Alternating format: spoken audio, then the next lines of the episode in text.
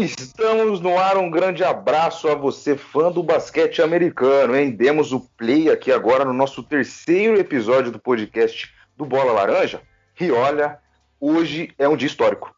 É um dia histórico para toda a equipe do Bola Laranja, que neste momento está composta por Anderson Pinheiro, que sou eu, André Fantato, que é o nosso mentor, e o Renan Leite, que está de volta após um repouso, né? No nosso segundo episódio, deu uma descansada, mas hoje está de volta. Bom, quem segue nossa página no Instagram já sabe com antecedência o cara que vai estar tá aqui hoje. Por isso que é histórico. É porque é só lá que você fica sabendo dos nossos bastidores, o dia que a gente vai gravar, o dia que vai pro ar. Lá você fica perfeitamente conectado com toda a nossa equipe. Então vai no Instagram, segue bolalaranja.oficial, arroba bolalaranja.oficial, lá que você vai ficar sabendo de todas as nossas novidades. Bom, antes da gente apresentar, que você já sabe, mas de apresentar de forma oficial o nosso convidadaço aqui hoje, olá, Renan Leite, como é que o senhor está? Fala Anderson, Boa noite, pessoal aí que está acompanhando o podcast do Bola Laranja, terceiro episódio. Tive que me ausentar no segundo episódio. O pessoal deu uma leve zoada em mim aí em alguns pontos. Preciso pedir a palavra depois para me retratar disso aí. Mas Com vamos lá. Convidado mais que especial hoje. É... Expectativa lá no alto para que seja um, um bom episódio hoje. Será, será. Fantato, nosso mentor, tudo bem? Fala Anderson, fala Renan, boa noite para os nossos ouvintes aí do podcast do Bola Laranja. Cara, muito feliz, muito feliz. Eu que já estou há alguns anos buscando, né, falar de NBA, comentar NBA, qualquer coisa. Jamais imaginaria que nesse terceiro episódio que a gente está iniciando agora seria esse cara aí que a gente vai falar. Depois eu vou fazer um agradecimento especial é, mas antes eu vou deixar você apresentar e vamos falar de bastante coisa legal hoje. E mesmo que, que o assunto não seja dos melhores ou qualquer assunto que seja de basquete e etc., com esse cara aí que a gente vai, vai, vai conversar hoje, com certeza esse episódio vai ser um sucesso. Ah, com toda certeza, com toda certeza. Sem enrolação agora. Acabou a enrolação. É com o maior prazer do planeta Terra que a equipe do Bola Laranja agradece do fundo do coração o convite aceito do comentarista da ESPN. É isso mesmo, rapaziada. O comentarista da ESPN, dos canais ESPN, Ricardo Bulgarelli. É um prazer enorme receber você aqui com a gente no Bola Laranja. Que satisfação logo no nosso terceiro episódio. Grande abraço, Ricardo. Abraço para você, Anderson, para o André, para o Renan. Um prazer falar com vocês. Obrigado pelo convite, pelo carinho. Que expectativa, hein, cara? Que responsabilidade, vocês me jogaram lá, lá em cima, até parece que eu sou o Michael Jordan dos comentários, estou longe disso. Continuo tentando crescer, evoluir a passo a passo. Mas, cara, obrigado pelo carinho, sucesso ao Bola Laranja ponto oficial e que esses três episódios se transformem em 300 episódios, que vocês consigam dar sequência aí todo o trabalho que vocês têm feito aí. Parabéns. Pulga, e só para complementar, obrigado. cara, é, eu, né, como mentor aí que o Anderson falou, mas o Renan me ajudou muito também lá no começo. A gente deu uma paradinha na página, voltou com podcast, muito mais do que textos e tudo mais. A gente quer fazer tudo, mas o podcast é nosso foco maior. E quem me, me deu aí um pontapé para falar, ó, fala com, com, com o Buga, ele é super receptivo e tal. É um cara que eu tenho muito carinho, gosto muito, cara, assim, converso, conversei bastante, que é o nosso querido Fábio Balaciano. Eu fazia parte do grupo de apoiadores dele do, do blog do Bala na Sexta, né? É, fiz amizade com várias pessoas do grupo de apoiadores, coloquei alguns textos que escrevi lá, o pessoal gostou bastante. É, e aí eu falei com ele, falei, cara, é, você, o que, que você acha, né? Ele falou, cara, chama alguém, né, de, de, de mais expressão e tal. Pô, tenta o Buga, então, cara, e, e, falando em nome do canal aí, né, o Anderson já falou, mas, cara, eu agradeço muito mesmo de coração a sua presença. A expectativa é alta porque eu assisto, né, muitos jogos, gosto muito, então eu vejo todo o seu trabalho lá, cara. Eu acho que é, é, impressionante mesmo em alguns momentos, de tudo que você lembra, de tudo que é jogador que você conhece, de tudo. Então, para mim é um prazer enorme. Agradeço mesmo e agradeço ao Bala também para me dar uma força e abrir essa porta aí também. Legal, cara. Obrigado aí pela. Depois eu mando uma mensagem pro Bala agradecendo a, a confiança aí, o respeito ao meu trabalho, que acho que é o mais importante, cara. O resto, o, o, o que é legal é a gente debater o basquete. Quanto mais gente estiver falando do esporte para ele poder crescer, seja ele NBA, NBB, eu acho que todo mundo remanda para o mesmo lugar é o, é o, mais legal. E, pô, fico é, curioso depois, se quiser depois me mandar os textos, eu passo meu WhatsApp, você passa os textos, fiquei curioso para ver os seus textos. E, puta, é isso, cara. É tocar o barco, pensar positivo, ser confiante no que você faz, botou uma meta na cabeça, vai atrás, cara. Não desiste do seu sonho e segue aí, André. Obrigado pelas palavras aí, também ao Anderson, ao Renan. E vamos ver, vamos, vamos, vamos parar de, de, de, de flores e vamos para o que importa, que é a bola laranja quicando. Vamos embora. Vamos fora, vamos embora. É isso aí. Bom, hein? É... Vamos usar essa frase ah, aí. Excelente. Quicando, ah. Vamos embora. excelente, excelente. Bom, para começar, a nossa curiosidade, a curiosidade de todo mundo que está nos ouvindo aí, seja aí que você está na sua casa, aí no seu quarto, no banheiro, na cozinha, fazendo uma janta, um almoço, primeiro a gente quer saber como era o Ricardinho Bugarelli, né? ali a partir dos seus 10 anos, até uns 18 anos, assim, que a gente já começa a ter uma ideia do que quer ser, do que quer se tornar. Como era o Bulgazinho na infância, meu caro? O Bugarelli na infância era um cara que sonhava no começo ser jogador de futebol, jogava bem pra caramba, é, fazia muito gol, jogava até no meio dos mais velhos, assim. Putz, sempre tive uma, uma facilidade assim de jogar no ataque não, não, não, não, tinha altura. Sempre fui um dos maiores assim da, da turma, mas nunca pensei no basquete, porque eu também. Meus pais são baixos, os meus irmãos mais velhos, eu sou caçula de três filhos homens, todos baixos, assim, ninguém com mais de 1,80m, então eu também não imaginava e nunca tinha, jogava basquete na escola como jogava handball, como jogava vôlei, como fazia cada aula. Ah, hoje nós vamos para a pista de Cooper correr, nós vamos correr. Nós vamos para futebol de campo, vamos para futebol de campo, vamos para futebol de salão, vamos para futebol de salão, vamos para basquete, vamos para basquete. É óbvio que o basquete chamava atenção, era legal jogar, mas eu me dava muito melhor no futebol, por exemplo.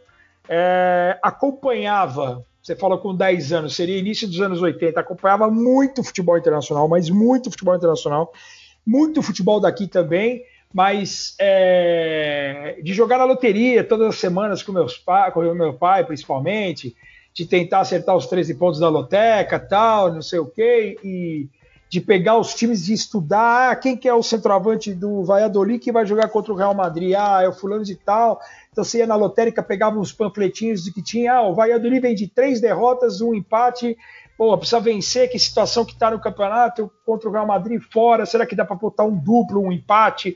Então, eu era já um cara maluco por esporte, principalmente futebol, porque nós estamos no Brasil, e pirava quando era a Olimpíada de Moscou, o Misha, o, o, o mascote chorando, é uma imagem marcante, 1980.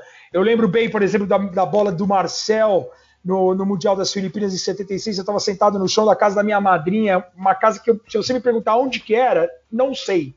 Mas a, eu lembro do sofá, eu lembro do chão e da televisão e o Marcel metendo essa bola no último segundo contra a Itália para dar o bronze para o Brasil em 76, eu com 5 anos. Então eu lembro de, de, algumas coisas. O Sírio, campeão do mundo no final sete, dos, anos, dos anos 70, né, em 79. E aí meu primeiro contato com o basquete é justamente no Mundial que o Sírio também cedia aqui em São Paulo e no início dos anos 80. Então foi aí que eu vi o Real Madrid, que eu vi o próprio Sírio, que eu vi a Universidade de Clemson, que era representante americano, é, então foi aí que eu vi o basquete de alto nível em loco, putz, e aí você se apaixona pelo esporte, porque o basquete, meu, é um, um, é um jogo. Você em loco é completamente diferente. Eu só tinha ido em loco em futebol. Eu nunca tinha ido ver um outro jogo, um outro esporte ao vivo. E aí você vê o basquete, você pega um, um, um jogo, uma, uma, qualidade, um jogo que pode ser definido no último lance, um jogo em que o cara não precisa ser protagonista fazendo ponto, e sim, às vezes dando uma assistência ou, ou ou criando oportunidades, você podendo ser protagonista de diversas maneiras, isso começa a te apaixonar. E eu começo a levar o basquete num segundo plano, assim. Aí, no colegial, eu queria ser veterinário, porque eu amo cachorro, cara, adoro animais. E como eu morei muito tempo em Ribeirão, que é perto de, de Batatais, onde nasceu meu pai, que é pertíssimo de Franca, que é a capital nacional do basquete, eu também tinha essa influência ali, porque eu conhecia Franca desde criança, eu ia a Franca, as lixeiras em Franca nas ruas eram cestas de basquete, então eu sabia que era uma cidade que, que, que apaixonada por basquete, e o basquete à frente do futebol.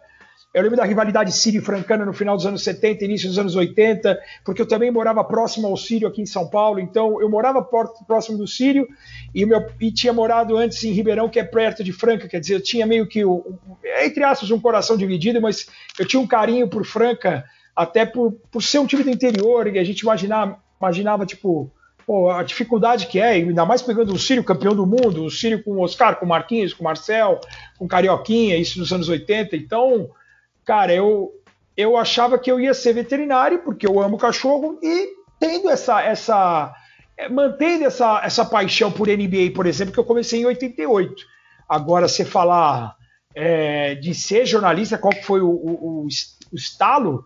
O estalo foi prestar três anos seguidos de veterinária, ficar em lista de espera só de USP e Unesp, porque a veterinária era muito caro na época, e você fala assim, pô, eu não quero fazer meu pai pagar mais faculdade, já tinha pago o colégio e tal, não sei o quê, pô, eu quero. E aí eu tive um amigo durante o colegial que me encheu muito o saco, porque ele falava assim, cara, você é maluco, você é tarado por, por, estatística, por esporte, por informação, porque você fala assim, meu, quanto foi Brasil e Cuba de vôlei na sexta-feira passada que a Band transmitiu? Eu falava, ah, foi 3 a 1 foi 15-12, 9-15, 17-15, 15-12, porque ia até 15 naquela época, tinha vantagem no vôlei. Vocês são jovens, vocês não sabem que o vôlei tinha vantagem. E ia até 15, hoje vai até 25. Então, cara, é, é, é, eu era maluco, cara. Tipo assim, porra, quanto foi o Lakers em Boston terça-feira retrasada? O último, ah, foi 88, 80, com 22 Nossa, pontos do, do Larry Bird, por exemplo, tava, sabe? É, por quê? Porque eu, eu li, comprava o jornal, Folha de São Paulo, Estadão, ligava para os jornais para saber, porque não tinha internet. Oh, saber o resultado, comecei a comprar revista, come... isso no final dos anos 80. Mas mesmo assim, todo esse trabalho que eu tinha no final dos anos 80, por paixão à NBA não por ver isso como uma profissão, porque na minha época, André, Anderson e Renan, eu via. Os caras falavam: ah, vai ser jornalista, você vai trabalhar com economia, com política, você vai ser correspondente internacional para falar de, de, tragédia, ou de mercado financeiro, de participar de escrever sobre o Estadão, sobre política, economia, entretenimento, caderno 2. Eu não via essa. Eu não enxergava, cara, a possibilidade de ser jornalista esportivo. Enxergava a possibilidade uhum. de ser uhum. jornalista, jornalista, de ter um baita texto, de ter uma preocupação, de ir atrás da informação, de ser repórter ou de ser apresentador, de correr atrás disso aí. Eu nunca me liguei. No colegial, tinha um cara que ele percebeu que eu era apaixonado por, por informação, por estatística, por resultado, por escalação, tipo o que o Wilton Neves fazia. Eu também fazia na época uhum. lá. Qual que é o Corinthians, o Flamengo campeão do mundo de 81 que ganhou do meu Liverpool, por exemplo, que eu já torcia pro Liverpool nessa hora, nessa época com 10 anos. Pô, eu sei que é que é o Leandro lateral direito, que tinha a Moser na zaga, que tinha Adílio, Andrade, Zico, Lico, Tita, Nunes, entendeu? Eu, eu sabia, ah, o Fluminense, pô, o Fluminense campeão brasileiro dos anos 80, tinha Romerito, é, tinha Washington, tinha Assis, tinha uns caras, entendeu? Então eu conhecia futebol eu estudava futebol internacional. Pô, eu tinha futebol de botão do Liverpool, por isso que eu torço pro Liverpool. Então era muito, eu consumia muita estatística, muita informação, mas eu, eu achava isso hobby, cara. Falei, eu quero cuidar de cachorro. E esse cara no colegial, ele me encheu tanto o saco, cara, que depois de três anos prestando veterinária, ficando na lista de espera da faculdade, ele, ele entrou como estagiário no show do esporte da Band ele produzia o, o Gol Grande Momento do Futebol, que era um, programa, era um quadro é, apresentado pelo Alexandre Santos, que mostrava gols de todas as épocas. Ah, então vamos lá curtir os gols do André Fantato no, na Ponte Preta, temporada 2009 2010. E mostrava todos os gols do André, por exemplo, sabe? Então, esse cara Sei. que produzia esse programa, e esse cara, ele não só me influenciou no colegial, como ele me influenciou porque ele ia trabalhar com isso. E aí ele falou, cara, você nunca pensou em, em, em ser jornalista esportivo, em trabalhar com isso, em, em produzir conteúdo, em, ser comentarista tal? E aí me veio o estalo, cara. Eu falei, pô, eu seria comentarista. Na verdade, quando eu comecei, eu queria comentar futebol no rádio. Eu era apaixonado pelo rádio. Hoje eu acho que o rádio é muito importante, mas é, é a velocidade da internet é sacanagem em relação a qualquer outra coisa. E Sim. então eu acho que não foi um breve resumo, mas já que você pediu o Buga por uma década, eu tenho que me estender um pouquinho mais, né? Não tem jeito. Buga, cara, então, o que mais me chamou a atenção é o seguinte: uma vez assistindo um jogo, cara, isso deve ter uns quatro anos, não sei. E entrou, quando entra é, aqueles jogadores que você às vezes nem sabe que tá na rotação do time, né? Então, pelo que você falou aí, cara, foi exatamente isso, porque eu tava com um amigo assistindo até, mandar um abraço Gustavão, Gustavo Turati, que fez o nosso logo aí, um parceiraço meu. Ele falou, cara, é impressionante como qualquer jogador que entra, ele já sabe da universidade que veio, da onde que tava, onde que jogou, né? Se ele não, não veio direto da universidade, qual era o time que ele jogava. Então, Cara, isso eu acho que é o mais marcante, assim, e com certeza, é, né, toda a informação que você traz, isso também acho que é uma marca muito da ESPN, né? Além de, de passar o jogo ali, você tem um nível de, de, de, detalhe, de informação muito grande. Então, cara, sem dúvida, eu acho que é o que mais me, me, me chamou a atenção aí. Você falou de escalação de vôlei, de futebol e tudo mais. Então isso acho que é muito, muito, muito bacana mesmo. E você gostava mais do futebol e hoje gosta mais do basquete ou não tem muito isso? Não, hoje, hoje até por trabalhar diretamente com basquetebol, é, eu não perco mais o meu domingo. Desde quando nasceram os meus filhos, é, eu lembro que a, a minha ex-esposa ela falou assim: Ah, eu não quero. Assim, porque eu, eu, cheguei a frequentar estádio, e depois, quando você é jornalista, você não paga ingresso, você pega credencial, e aí eu ia assistir até. Eu sou corintiano, a família inteira é corintiana, menos a minha mãe que é São Paulina. Mas você fala assim, porra, Buga, o São Paulo, eu cansei, por exemplo, eu fui assistir o Romário no Morumbi, assisti um Flamengo e, e, e São Paulo para ver o Romário. Então eu gosto de ver futebol. Você fala assim, pô, eu, eu trabalhando com, na ESPN, então eu coordenava muito as transmissões de futebol. Eu lembro de fazer um, por exemplo, já que todos são de Campinas, um Guarani América de São José do Rio Preto no domingo de manhã, 11 da manhã, um 0 a 0 que a torcida do Guarani quase quebrou o brinco de ouro.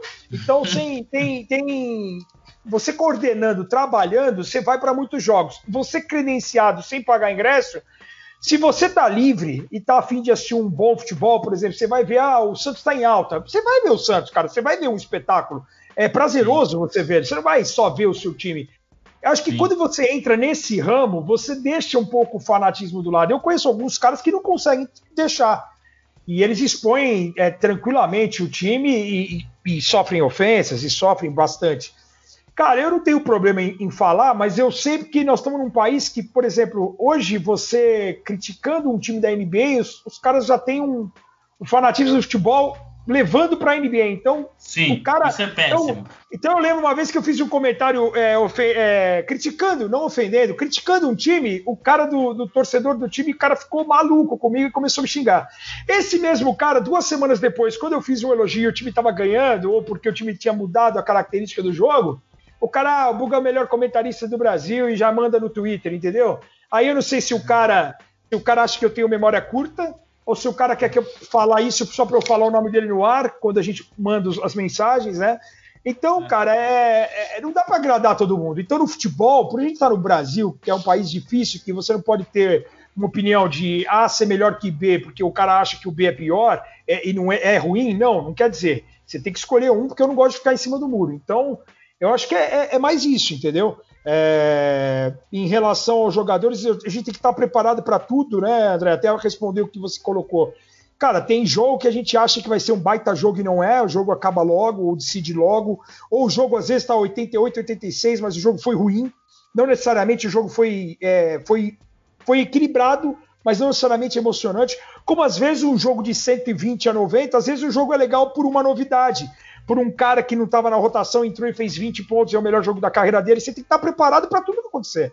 Então eu costumo falar assim, que eu, eu levanto do 100% de informação que eu levanto para o jogo, eu devo usar umas 35%. Os 35%. Porque tem muita coisa, cara, que, que o jogo precisa te levar para isso, entendeu?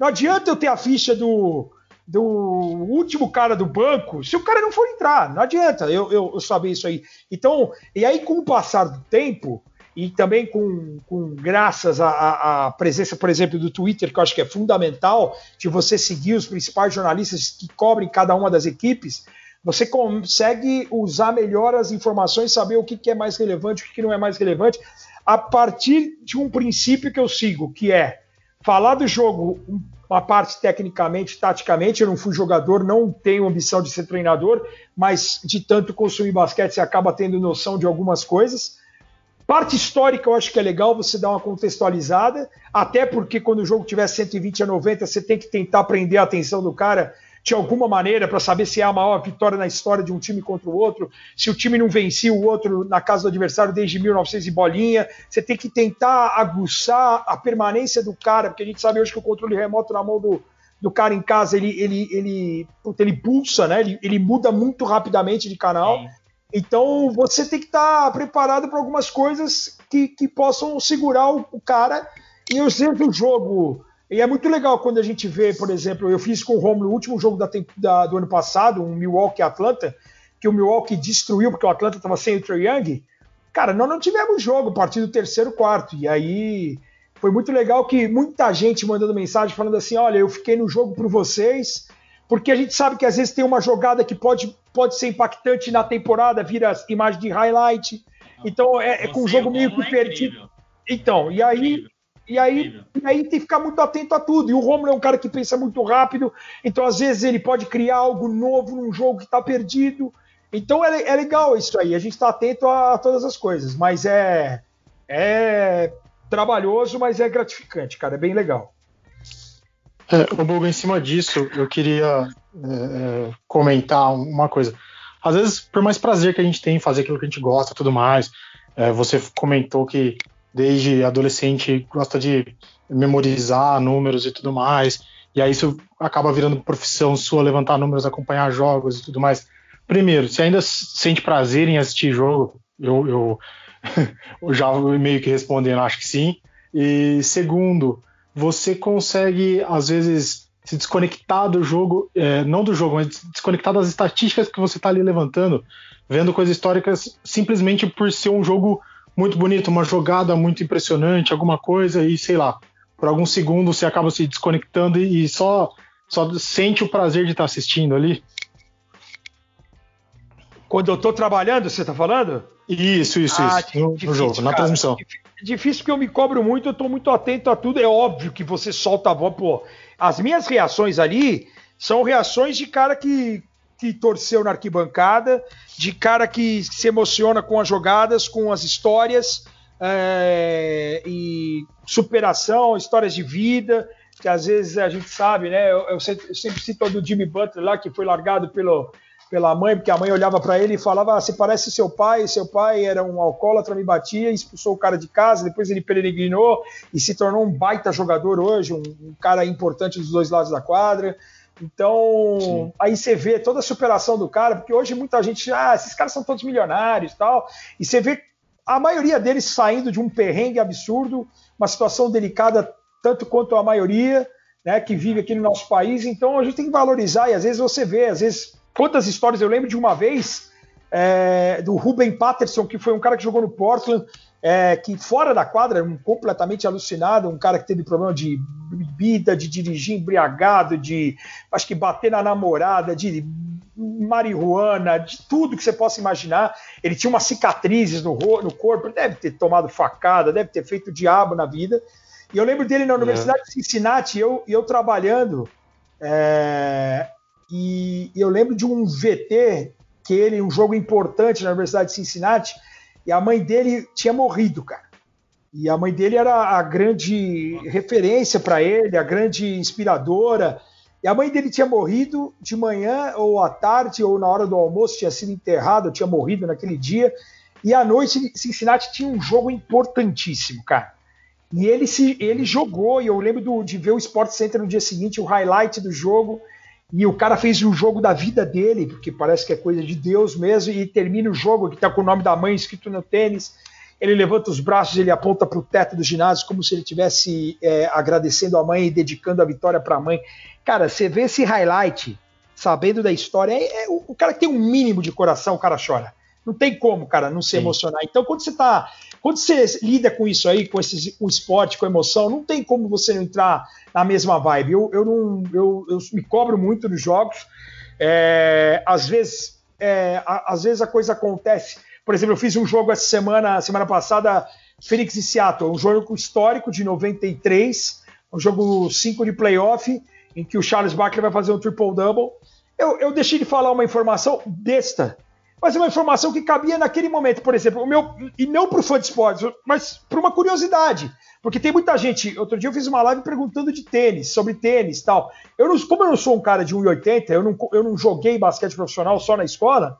Eu não sou um cara de hum. consumir hum. itens de basquete. Eu comecei a consumir depois NBA card, ter uma camiseta aqui, ter um, um, um, algo relevante do time que eu torço, uma flâmula do Drexler com a caricatura do Drexler, uma flâmula do New York Knicks que eu era fã dos Knicks e ganhei porque um amigo hum. meu foi para Nova York. Então eu não consumia itens para jogar shorts, camisetas, tênis tal.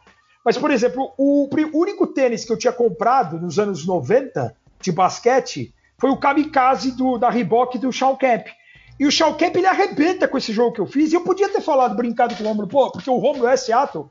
Eu podia ter falado, não era uma informação histórica, mas era uma informação que eu deixei passar, que eu poderia ter falado. Eu falei assim, pô, teve o jogo do Shawn Kemp, porque eu nunca imaginei que fosse narrar um jogo do Shawn Kemp, porque nós estamos fazendo jogos históricos. Pô, eu podia ter Sim. contado essa história aí pro fã de esportes. Os caras iam perguntar, pô, será que o Buga jogou? Pô, eu ia falar que não joguei, mas pô, que esse tênis, ele marcou época, cara, ele foi importante. Como até eu Sim. fiz a, a live no final de semana aí com o pessoal, com o Luiz Mariano do Sneakerhead BR, que ele falou, porra, Buga, tem o, o Reebok Pump, que era um, um, tênis que marcou muito na época, então você tinha o tênis do Alan Iverson, que quando eu vim para São quando o Iverson veio, foi novato do ano, depois de dar aquele crossover no Michael Jordan, ele veio para São Paulo lançar o tênis dele, e ele, eu peguei uma foto autografada dele, é foi um tênis que me marcou assim, é um tênis legal? Nunca usei, mas me marcou pelo fato de o Iverson vir aqui, ser lançado no Brasil também, porque era um, um, início muito forte e um momento da NBA muito forte no Brasil, né? Então, é, é, eu acho que eu consigo ainda me emocionar nos jogos, eu tento ficar focado 100%, consigo vibrar muito com as jogadas, ainda mais de alguns caras que eu tenho como ídolos, porque assim, eu tenho o Portland como time, mas você acaba, quando trabalha com isso, você acaba é, é, tendo carinho por jogadores, né, tanto do passado como sim. do presente. E em relação ao futebol também, até para voltar na anterior, eu hoje sim, cara, eu, o, o, futebol internacional ainda, ainda me chama atenção pela qualidade dos, dos espetáculos, da, das transmissões, dos gramados, estádios cheios, a organização, quantidade de câmeras. É, mas mesmo assim, cara, com exceção do Liverpool, que eu ainda tenho um carinho pelo Liverpool, tenho que ter agora mais porque a fase é boa. É, e pô, é, nunca, ganhou, nunca ganhou a Premier League e está muito próximo de ganhar esse ano. Sem dúvida nenhuma, é, Renan e, e André perguntados aí e o Anderson. Eu hoje eu consumo muito mais basquete. Hoje eu paro para ver um jogo de basquete e não paro para ver um Brasileirão de domingo, por exemplo, para saber se meu time ganhou ou não ganhou, se empatou, se caiu, se subiu. Para mim não faço questão, cara. Ah, é por isso que o senhor é um dos maiores comentaristas de NBA do país, porque é focado, não precisa perder nada para sair do seu foco. Então tá aqui uma baita sobre a da trajetória dele, do que ele queria ser criança, que, que queria ser veterinário, rapaz. Olha que, olha que interessante, né? Ainda bem, porque senão todos nós perderíamos, na é verdade. Então, o veterinário deixa para uma próxima vez. Buga, rapidinho, você tocou no assunto aí que você estava fazendo os jogos históricos, né? Como é que é essa, essa é, coisa de narrar jogos que já aconteceram? Talvez você tenha até já assistido antes, mas como é que é a diferença entre narrar algo ao vivo que tudo pode acontecer e narrar algo, e narrar algo que já aconteceu ali. É, muda muito ou, ou você tenta fazer da mesma maneira? Não, eu tento fazer da mesma maneira e assim, é, se você vai falar assim, você recebe o jogo, você assiste o jogo antes, não assisto. Não assisto, é óbvio que, por exemplo, como eu tenho 48 anos, os jogos que nós vamos fazer a partir da semana que nós fizemos desde a semana passada, esse Phoenix e Seattle, por exemplo, que você que a gente que eu destaquei do triple double do Charles Barkley, que o Shaw Kemp arrebentou com o jogo também. O Shaw Kemp, por exemplo, ele faz duas faltas em dois minutos. Eu não lembrava disso. Mas eu lembrava do jogo, eu lembrava que tinha sido um jogo importante, um jogo pau a pau, um jogo que o Barkley foi decisivo, em que o Phoenix precisava ganhar em casa, já tinha perdido um jogo fora tinha perdido minto, um jogo em casa, depois né, tinha conseguido empatar a série fora e, e, voltar a ter o mando de quadra. É o Phoenix do Charles Barkley, é a melhor temporada do Barkley. Então você sabia historicamente de algumas coisas, mas eu não lembrava do, do jogo, de alguma jogada impactante. A não ser que seja assim, ah, pô, vai ter o, nós vamos fazer o jogo, por exemplo, nós fizemos semana passada, o triple double do Shaquille O'Neal contra o New Jersey.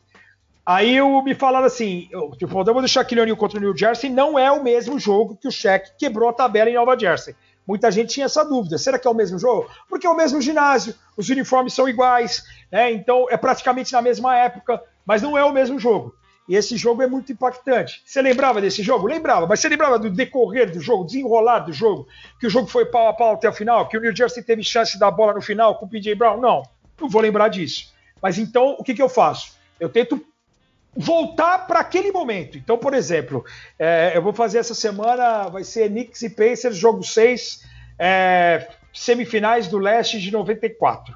Uh, 3 a 2 Indiana na série. Red Miller é o protagonista de Indiana. Quantos anos tem o Red Miller? Naquele ano. Então eu trabalho com as estatísticas daquele ano, não da história. Eu volto como se eu estivesse fazendo o jogo em 1994. Então eu vou colocar o Fã de Esportes naquele momento. Ó, em 1994, o Indiana Pacers era a quarta melhor defesa, era o segundo time que mais chutava de três. Vou pegar coisas importantes, relevantes que podem fazer a diferença no jogo. Por exemplo, né, vou adiantar, dar um spoiler para vocês. Eu não gravei esse jogo, vou gravar quinta-feira. É... Temporada regular, os Knicks fizeram 4 a 0 no Indiana. E o jogo e, o, e essa série vai para um jogo 7 e o Indiana tem esse match point no jogo 6 em casa e perde. E o Patrick Ewing faz um jogo muito bom, o John Starks também faz um jogo muito bom. Os Knicks acertam mais de 50% dos arremessos de quadra, dominam os rebotes e aí vence o jogo. Então, a gente tenta trazer o cara para aquele momento e aí vai sim, vai contando um pouco da história. Por exemplo, o Patrick Ewing mata duas bolas seguidas. A gente pode falar do Patrick Ewing, pô, que é um cara que terminou a carreira. Eu posso situar o cara momentaneamente naquele no, no, momento de 1994, na, na, época em que o jogo aconteceu, e eu posso também, depois, em algum outro momento, já que os Knicks, todo mundo sabe, os Knicks vão ganhar esse jogo, vão forçar um jogo 7, vão ganhar o jogo 7, vão perder do Chicago né, a, a, a, as finais. Cara, você. Não, vão, vão perder o, o, título para o Houston Rockets, porque é final do Conferência Leste, melhor dizendo. Então, cara, é, é... todo mundo sabe o que vai acontecer. Mas aí eu posso falar que o Patrick Ewing, por conta de ter vivido na era Jordan, passou é mais um cara grandioso, Hall da Fama, que hoje é técnico de Georgetown, que não foi campeão da NBA. Posso contar uma curiosidade que ele foi para o Seattle Sonics no final de carreira, porque todo mundo acha que ele jogou a vida inteira nos Knicks, porque todo mundo se acostumou a ver ele com a camisa do New York Knicks. Então acho que são detalhes, cara, que a gente tem que saber dosar em que momento. Acho que um pouco vai ter hora que a gente vai narrar o jogo mesmo. O Romulo tem narrado muito. Eu não sei se vocês têm visto jogos históricos. O Romulo tem conseguido narrar na época, tentar mostrar como que era o jogo, se era mais 5 contra 5. Por exemplo, o Boston nos anos 80 era muita transição. O primeiro, o rebote ofensivo, o primeiro passe já era, meu, praticamente uma ligação direta até a meia quadra. Então, destacar quando os jogos antes dos anos é, 80, que não tinham linha de três pontos, a gente destacou muito isso. Nós fizemos a final de 70, por exemplo, Knicks e, e, e Los Angeles Lakers. E é uma pena, por exemplo, que às vezes os jogos são escolhidos pela ESPN americana junto com a NBA. A gente não teve é, influência nos jogos. Então, por exemplo, você vai pegar uma final de 70 que o Jerry West não vai bem, e o Jerry West é a logomarca da NBA. Ele é um monstro, cara. Ele tem um título só porque ele viveu na época áurea do Boston Celtics dos anos 60. Mas se ele tivesse jogado em outra época, ele teria mais títulos. Se ele tivesse jogado em mais em outro time, se ele tivesse feito uma panela, tivesse saído para jogar num time melhor, ele poderia ter mais títulos. E aí você pega aquele jogo especificamente que ele não vai tão bem, e aí o cara em casa acha, pô, será que esse cara foi tudo isso? Meu, ele foi, cara, mas infelizmente naquele jogo ele não foi o protagonista, né? O, o, o New York Knicks foi muito bem. Então, eu acho que é um pouco de cada, Renan. É de você é, equilibrar a parte do momento. Eu volto ao passado, cara. Eu estou estudando como se o, o Red Miller tivesse 29 anos de idade né, jogando em UCLA na sua. Ah, vou, eu vou citar lá, o Red Miller, Romulo, estava na quinta temporada para no, no, Indiana, na oitava temporada. Eu vou tentar posicionar o cara, ah, fulano de tal. Ao ah, Indiana, por exemplo, vai estar sem dois jogadores: Jerome Poole Richardson, que é um armador que veio de Minnesota, um armador, armador puro, que poderia ser titular nessa série. E ele se lesionou durante a temporada, tá fora. E o Malik Sealy, que era um ala aí eu, eu já tenho o card, eu já lembro do cara jogando. Isso aí eu tô falando tudo de cabeça, não tô lendo. O Malik Cine foi um cara que faleceu depois, que foi muito marcante a morte dele. Né? Tivemos duas mortes em pouquíssimo espaço de tempo, Bob Fields e depois o Malik Cine, é, acidente de carro, se eu não me engano. E aí o, o, os caras é, é, você, você, ele estava lesionado, ele também deixou de jogar pelo Indiana Pacers. E era um cara jovem, é um cara que podia fazer uma rotação. A gente sabe que essa série foi decidida em rebotes, né? Anthony Mason, Charles Oakley de um lado, Antonio Davis e Dale Davis do outro.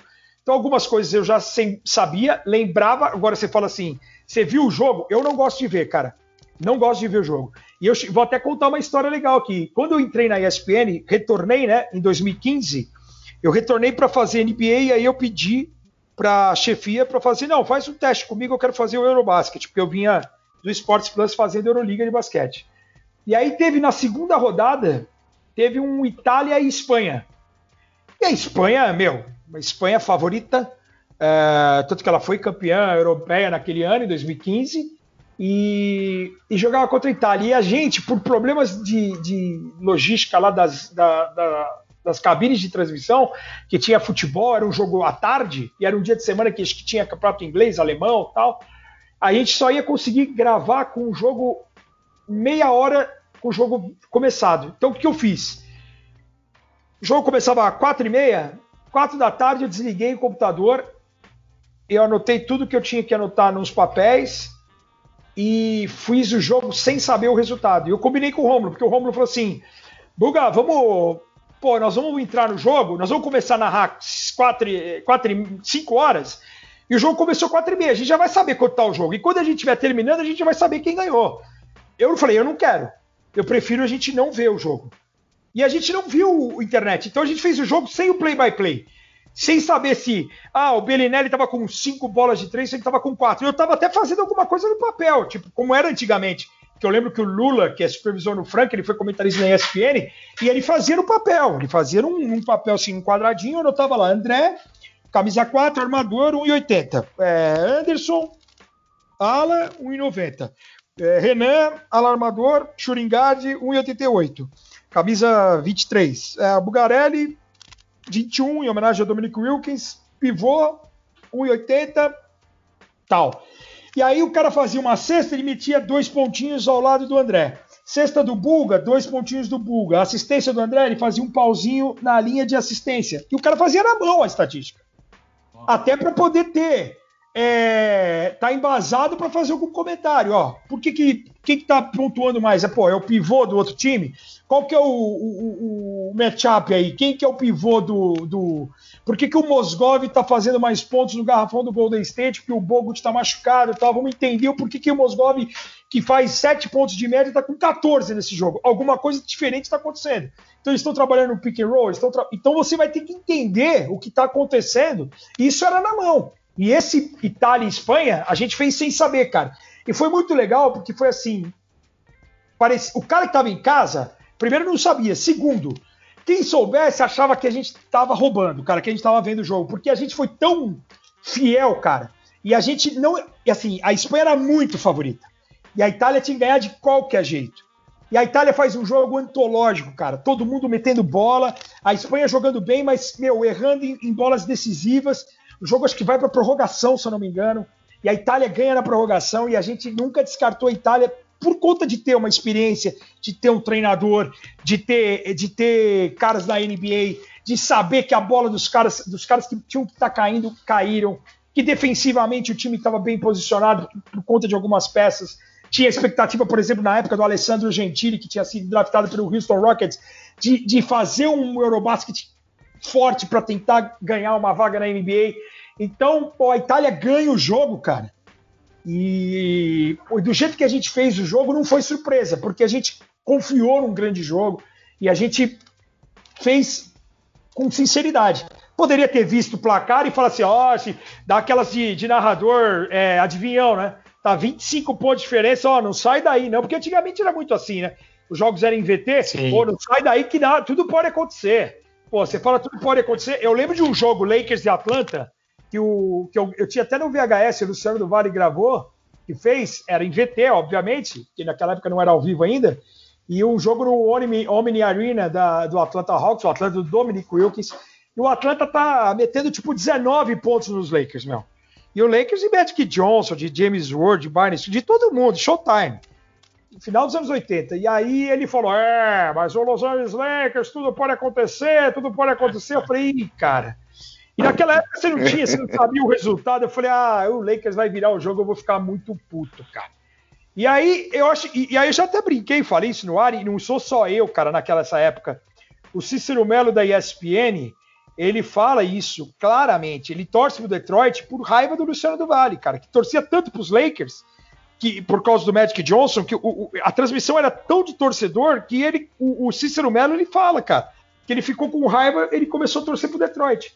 E nesse dia, cara, é, é, aí eu, eu, brinco com os torcedores dos Lakers, que, que são, me amam e me odeiam ao mesmo tempo.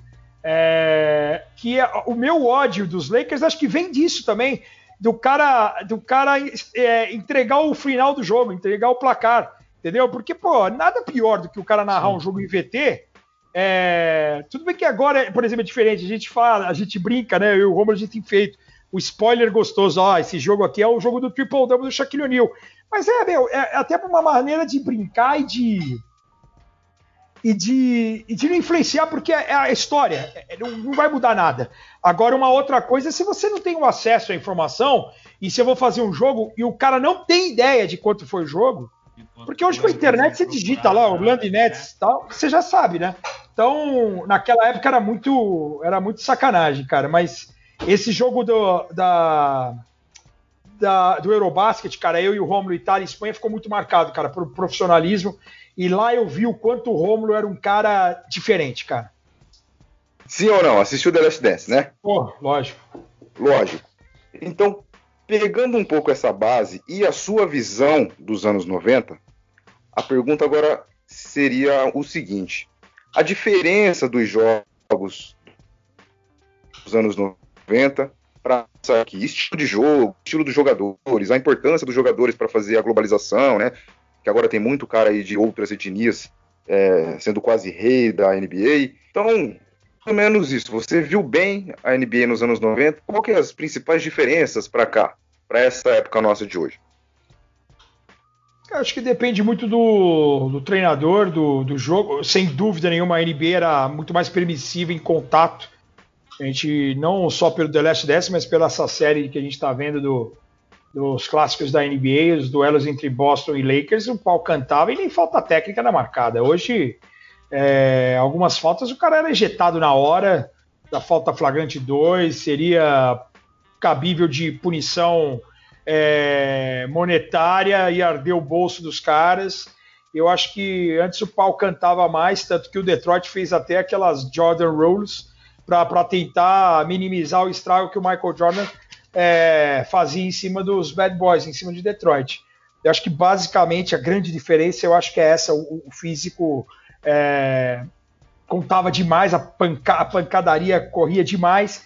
Mas a gente viu, por exemplo, o Boston Celtics dos anos 80, que eu citei, era um time de transição, um time muito rápido, muito forte, com muita versatilidade. Eu acho que o mais importante do basquete, eu acho que isso aí não mudou, é quanto mais você tiver jogadores fazendo outras funções, mais de uma função, o teu time realmente se torna um contender. Então a gente tinha é, o Larry Bird era um excepcional passador, além de matador de bola, era um líder por excelência.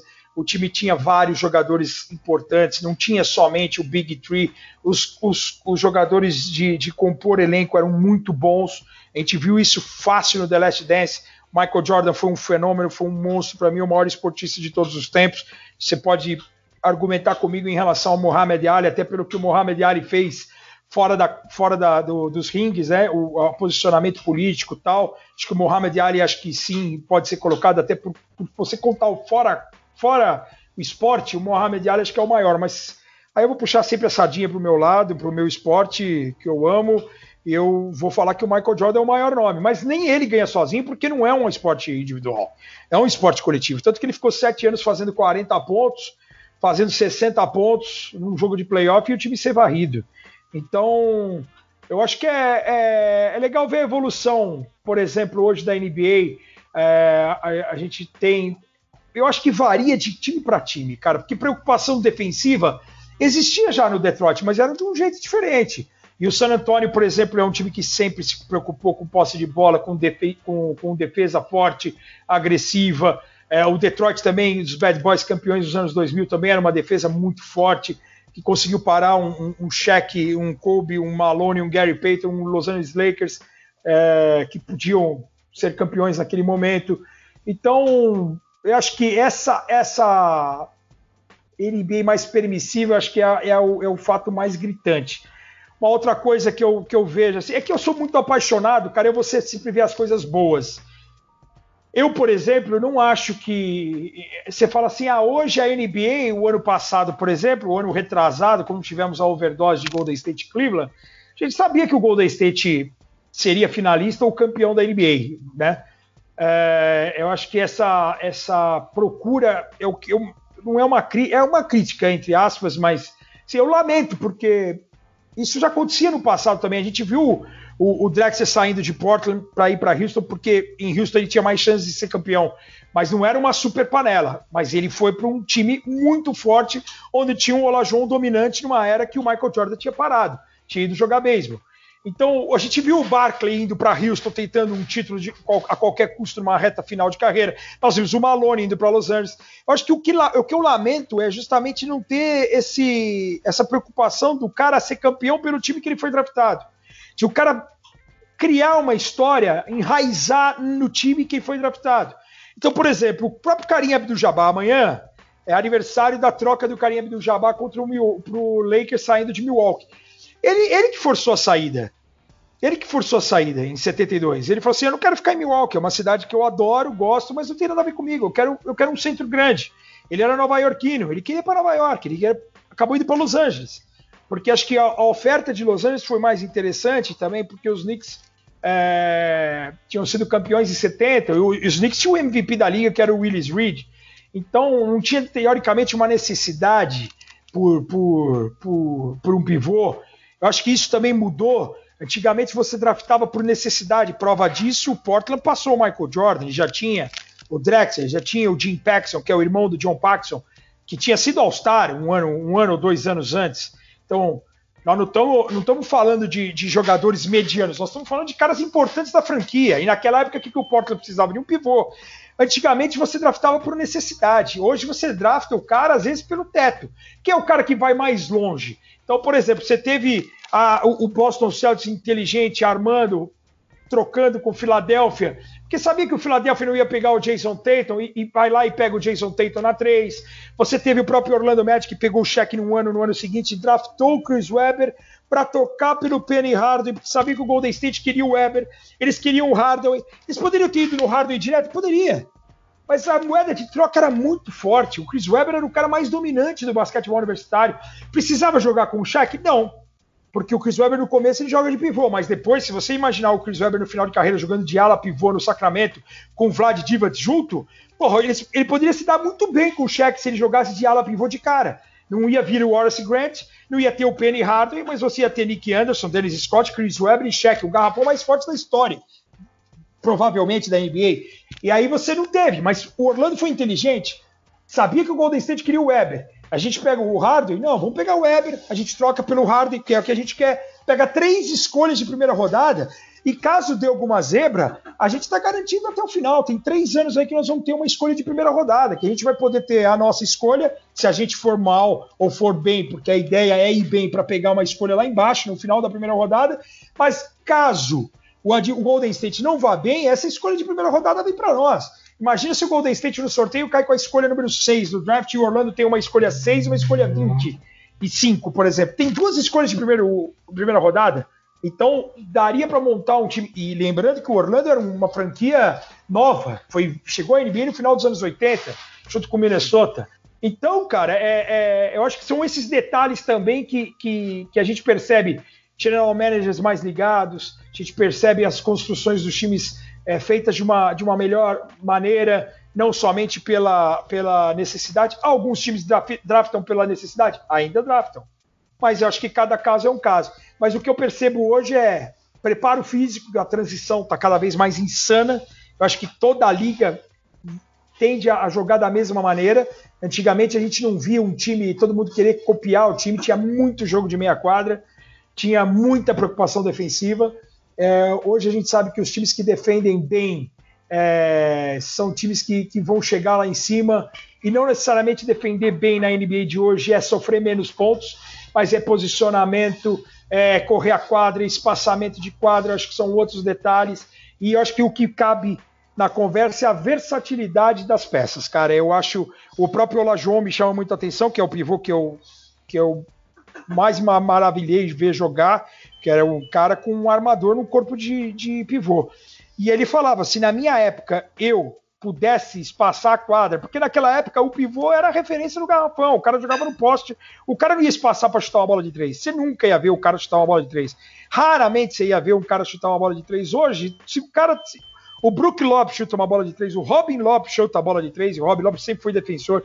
Hoje o cara grande tem que chutar, tem que mostrar uma outra arma até para criar uma dúvida no adversário, ou criar espaço para alguma outra jogada, para algum outro jogador versátil fazer esse tipo de jogada. E quando a gente percebe que tem dois, três jogadores de extrema inteligência, versatilidade e, e, e impacto nos dois lados da quadra, como Kawhi e Paul George, por exemplo, são dois caras grandes que têm tiro, que têm jogada dentro, que são ótimos defensores, têm envergadura, esses caras podem fazer um time ser campeão.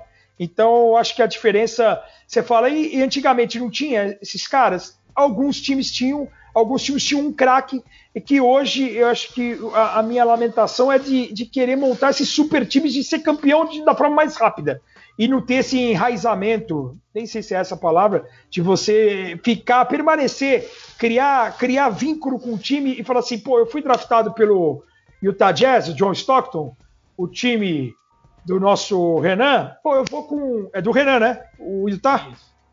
Vou isso, com o Utah, até, vou com o Stockton, vou com o Utah até o final da carreira. E de tentar fazer de tudo pelo time. Então eu acho. Acho que hoje a, a, a crítica que eu tenho é, é disso. Eu não critico o cara de ser campeão, de tentar ser campeão. Mas eu critico o cara de não esgotar todas as possibilidades na sua, na sua equipe é, inicial da NBA. Isso eu critico. E, e, e aí, é, Buga, só completando o, o assunto aí da, da, diferença, depois não sei se mais alguém tem mais alguma coisa. O que você falou, né? Por exemplo, é, acompanhando é, é os times do LeBron de antes, por exemplo, a gente tinha o Cleveland, que o Tyron Lue, que na verdade era para ser um especialista de defesa, né? Até por ser isso durante a carreira os times dele eram sempre frágeis ali, não conseguiam bater de frente com o Golden State desse lado da quadra, exceto no título de 2016, naquela virada ali que a defesa foi predominante, né, a questão mental e tudo mais.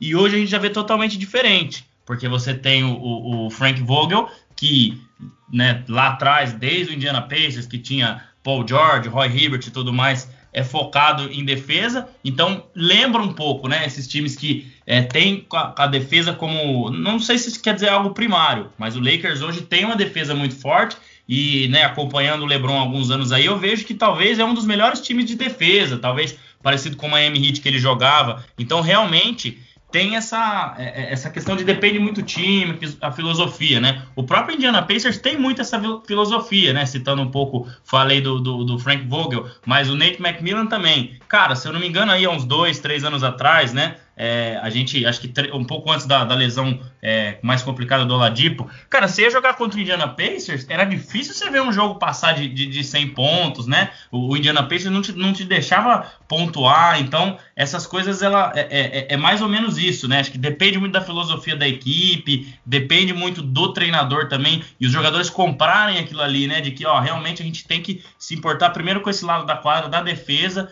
e aí o ataque, claro que, né, hoje, igual você falou, tem jogador muito versátil, principalmente lá na frente, que arremessa de três, que joga lá embaixo, mas essa, essa filosofia, né, acho que vai depender muito do time mesmo, para de repente ser mais parecido com o que era nos anos 90, né, se, se é que é mais ou menos por aí, ou não, né?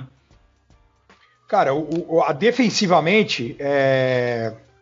como você destacou o Indiana Pacers, o Nate McMillan, para quem não sabe, ele foi um dos grandes defensores, caras, da NBA defendia muito, cara. Ele vinha do banco de reservas, ele só não foi titular do Seattle Sonics, ele, e também é outro exemplo, ele só jogou no Seattle porque ele, ele, ele era reserva do Gary Payton, cara.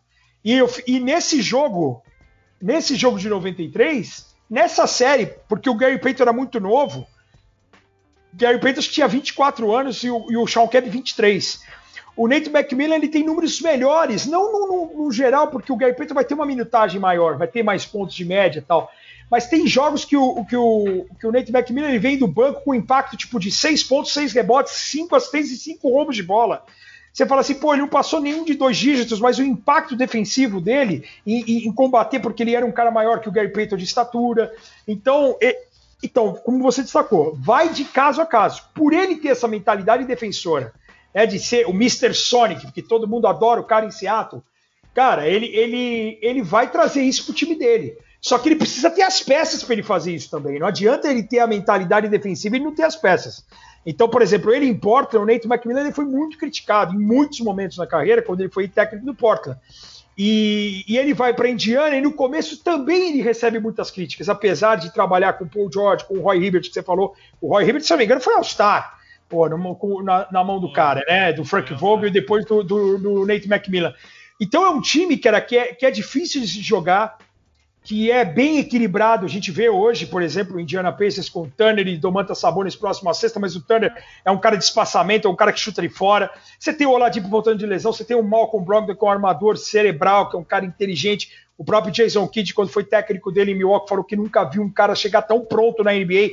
É um cara que jogou os quatro anos universitários, jogou em Virgínia, que já é uma universidade que tem esse foco é, mental muito forte por conta do treinador. Então, é, é, são peças. É, é, sempre difícil encarar o Indiana nessa parte de ataque contra defesa, justamente pelo Nate McMillan, mas pelas peças que tem de defesa. Né? Então você tem que ter as peças. Em relação ao Cleveland e ao Miami, ao Lakers atual, é, a presença do Anthony Davis ela dá uma confiança nos demais jogadores. O Anthony Davis, para mim, ele concorre a ser o melhor defensor da liga nesse ano. E, e, ele é um cara impactante, cara. É um cara difícil de enquadra, ele incomoda. Se ele se posicionar bem, fizer a rotação certa, meu, as dobras e, e o equilíbrio defensivo, meu, é difícil você pontuar. Você tem que ter é, abusar muito dos, dos, dos, coadjuvantes dos Lakers, que a gente sabe que a, a, profundidade de banco não é tudo isso. A gente sabe que em alguns momentos os caras são alternam dentro do próprio jogo, isso é um perigo. Tipo, é, Caldwell Pope, o próprio Kuzma faz um jogo de 20 pontos, faz outro de 4, e no próprio jogo ele, ele dá uma arrancada de 10 pontos, e depois ele fica quase 15, 20 minutos é. sem pontuar. Então, essa é, é, é uma coisa preocupa de, de, preocupação. E aí você falou um termo aí, o psicológico, cara, o mental hoje é fundamental na NBA, cara. Né, de, de, de você encontrar um momento de estar de cabeça boa, um equilíbrio, é, para você poder desenvolver e, e, não adianta, às vezes existe o caso do cara não render na sua mão e render na minha mão, fala assim, pô, pô, o André, o André teve aqui o, o, o Kawhi na mão dele e não fez nada, na mão do Buga o cara joga pra caramba, às vezes é o estilo que você vai botar, qual que é o esquema tático que você vai favorecer o cara ou não, você viu que o Kawhi fez nas finais do Leste ano passado, tomando de 2 a 0 e ele jogando bem, ele falou assim, não, não, eu vou abrir mão do meu jogo, eu vou tentar parar o grego e vocês têm que contribuir, cara. E o Van nasceu filho, ele começou a jogar bem. O Kyle Lowry fez grandes partidas, começou a chantar o Eric Bledsoe. O Siakam cresceu de, de rendimento. Você tem o Margasol, que é inteligente, que já tinha sido o melhor defensor da liga, podia contribuir. Esse, essa, esse, o Toronto teve, o, o, é prova disso, é o Dwayne Casey, técnico do ano, ser mandado embora e ser efetivado o assistente técnico com as mesmas peças. Óbvio que tem o Kawhi, mas ele, por exemplo, ele mudou é. o fato de não jogar o Ibaka e o, e o, e o Margasol juntos ao mesmo tempo. Ele trouxe o Ibaka de novo para dentro do garrafão para ser um falso 5 e no, nos descansos do Margasol e você só via Siaka com o Margasol, Siaka com o Ibaka. Então ele com as mesmas peças você consegue mudar. Por isso que depende de treinador para treinador. Bom, só para lembrar o pessoal aí, a gente está gravando esse episódio na segunda-feira, dia 15 de junho. E essa semana a gente vai fazer algo diferente, né? Estamos aí com o Bugarelli, todo o pessoal do Bola Laranja aqui. Vamos fazer em duas partes, ok? Então, essa primeira parte que a gente falou de um pouco da trajetória do Buga aí no basquete, de quando ele era criança, que ele queria ser veterinário, e um pouquinho sobre a diferença dos jogos lá nos anos 90 para esse ano. Então vamos encerrar essa primeira parte aqui. Hoje não teremos o um momento mictório, que é aquela pausa para você ouvir a musiquinha, mas volta logo mais. Esse, esse primeiro episódio a gente já vai soltar na terça-feira, provavelmente amanhã. e o segundo, quarta, quinta-feira no máximo, para você dividir certinho esses dois assuntos aí, que olha, o segundo, a segunda parte está interessante também, hein? Ele opina sobre a volta da NBA, é, se, se, ele concorda ou não concorda, fala quem é o favorito, fala seu top 5, tá bacana demais. Então ficamos por aqui nessa primeira parte do episódio e o próximo sai na quarta ou quinta-feira. Fiquem ligados no Instagram, hein? Até logo!